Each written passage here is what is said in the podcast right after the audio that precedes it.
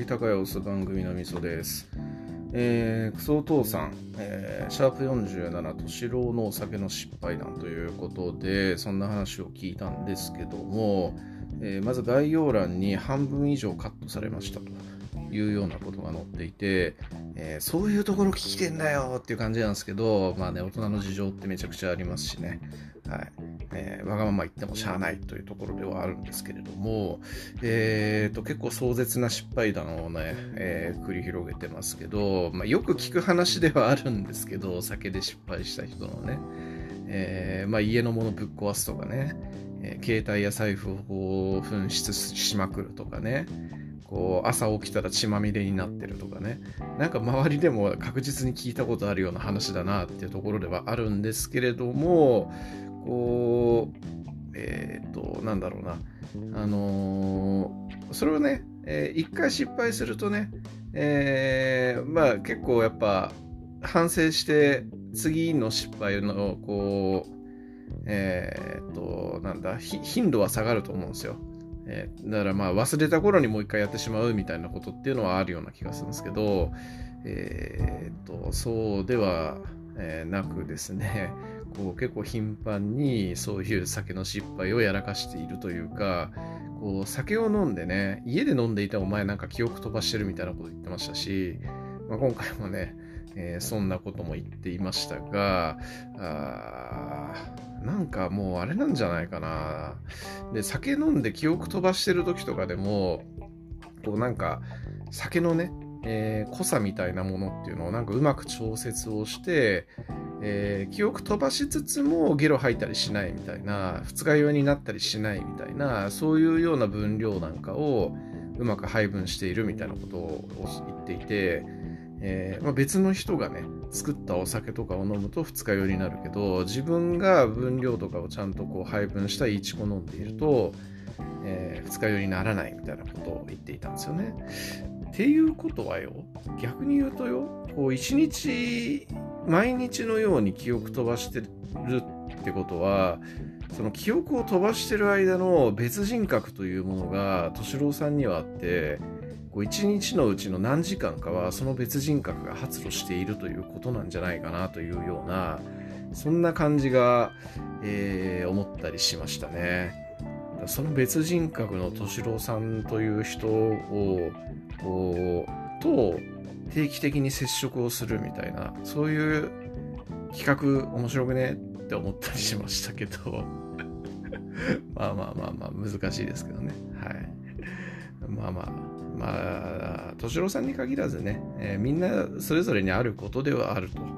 いう感じだと思うんですけど、毎日それ、その人格が出てきてしまうっていうのは、これはやっぱりちょっと普通ではないのかなという気がするんで、えー、まあね、えー、余計なおせっかいですけども、いつも言っていますが、ちょっと控えた方がいいんじゃないかなというふうに、はためからは思ってしまうというところでしょうかね。はい。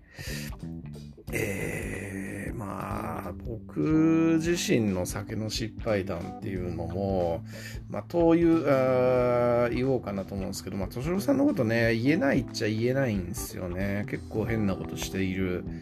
ことはあったりしましたね。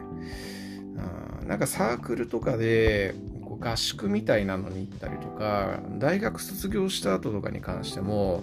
そういうその合宿コンパみたいなことを大学時代を懐かしんでやろうぜみたいなことやったり家に友達を呼んで夜通し飲んだりみたいなそういうようなことをやったりしてでやっぱそういう時って長時間酒を飲んでいるからこう普段のね感覚じゃない飲みになってしまってえー、なんかゲロゲロ吐くとか、えー、記憶飛ばすとか、そういうことっていうのがありがちかなという 気がしてますね。なんか昔合宿かなんか行った時に、えー、なんかもうめちゃくちゃ気持ち悪くなって、えー、なななぜか便所に吐きたくないとかいうわけのわからない無意識が働き、えー、外に出て、えー、そのホテルかなんかの花壇かなんかに向かってゲロ吐きまくったみたいなことがあったりとかしましたね。なんか外出がちっていう話がよくあって、えー、なんか家飲みとかしてた時とかもなんか便所を汚したくないみたいな感じでわざわざこう外に行って電信柱のところにゲロを吐くみたいなそういうことをやったりしていて当然のごとく嫁さんとかにめちゃくちゃ怒られたっていうような記憶がありますね。でこれよくよく考えるとめちゃくちゃ危ね危ねえことなんじゃないかなっていう気がしていてやっぱなんだろうな、えー、すげえこう記憶がないぐらい酔っ払ってる状態で外出てこう車とかにひかれる可能性とか考えるとやっぱ怖いよなって後になったりすると思ったりしますよね。はい、ま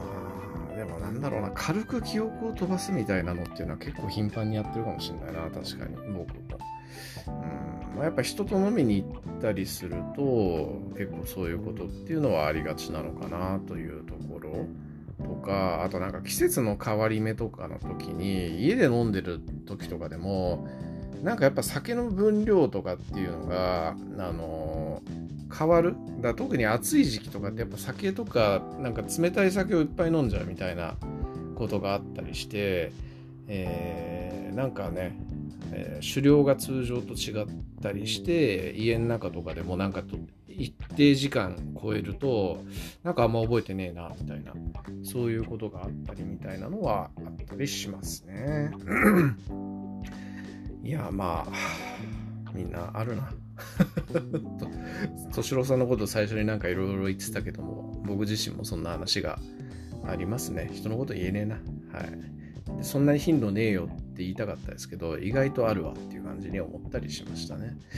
でもあんま人に迷惑をかけるみたいなのっていうのはないかな。人に担が担がれるっていうか肩を借りないと歩けないとか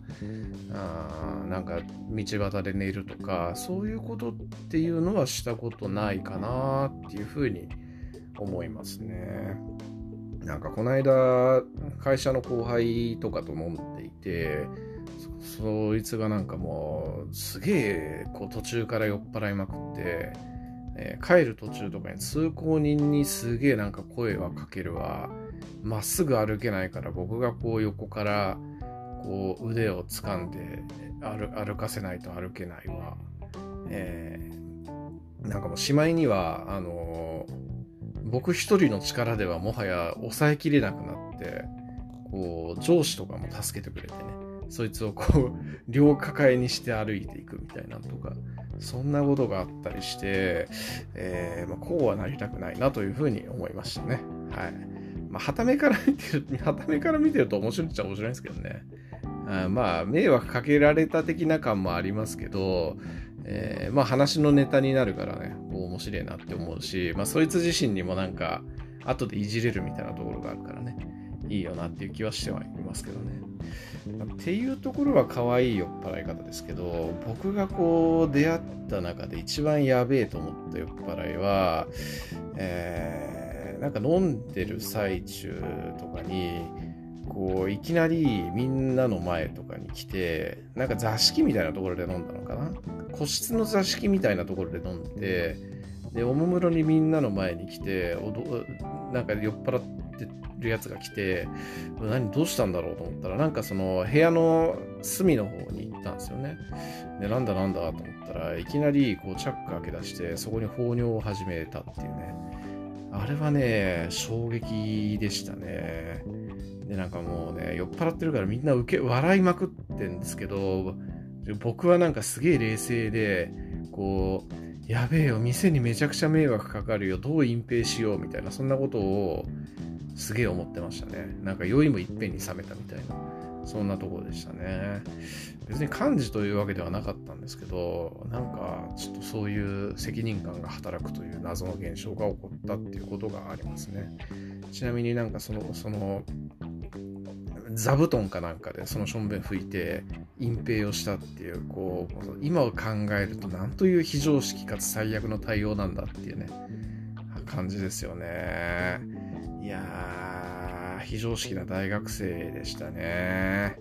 うん。うちの大学とこう某六大学の一つの大学とあと某女子大学となんか3校でねこうサークル交流会みたいなので飲んでる時で、えー、なんかみんなろくでもねえなっていう感じですよね本当にね。いやマジ店に本当迷惑かけてるなって思いますしその部屋をこう後で使ったねお客さんとかもまあ、知らないからまだ幸せかもしれないですけど、いやーって感じですよね、ほんとね。まあ、逆に言うとなんか、我々も知らないで店使ってるけど、そういうような部屋とかあるのかもしれないな、なんていうふうにちょっと思ったりしますよね。はい。なんか放尿したやつ他にもいいんだよな。合宿行って、で、夜通ししこたま飲んで、で、なんか部屋で食べてたら、またこう、人が入ってきて、えー、人のね、こう、リュックの中におしっこしだすみたいな。そういう人がいて、で、そのリュックに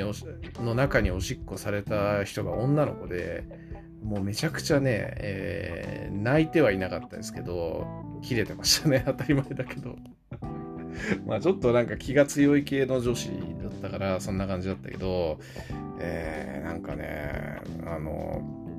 まあ、もっと女の子女の子した子とかだったらマジ泣きだろうなっていうところですよね。うん、いやー、酒って怖いっすね。いや、マジほんと合法的なドラッグだよなというふうに思いますね。うん、ま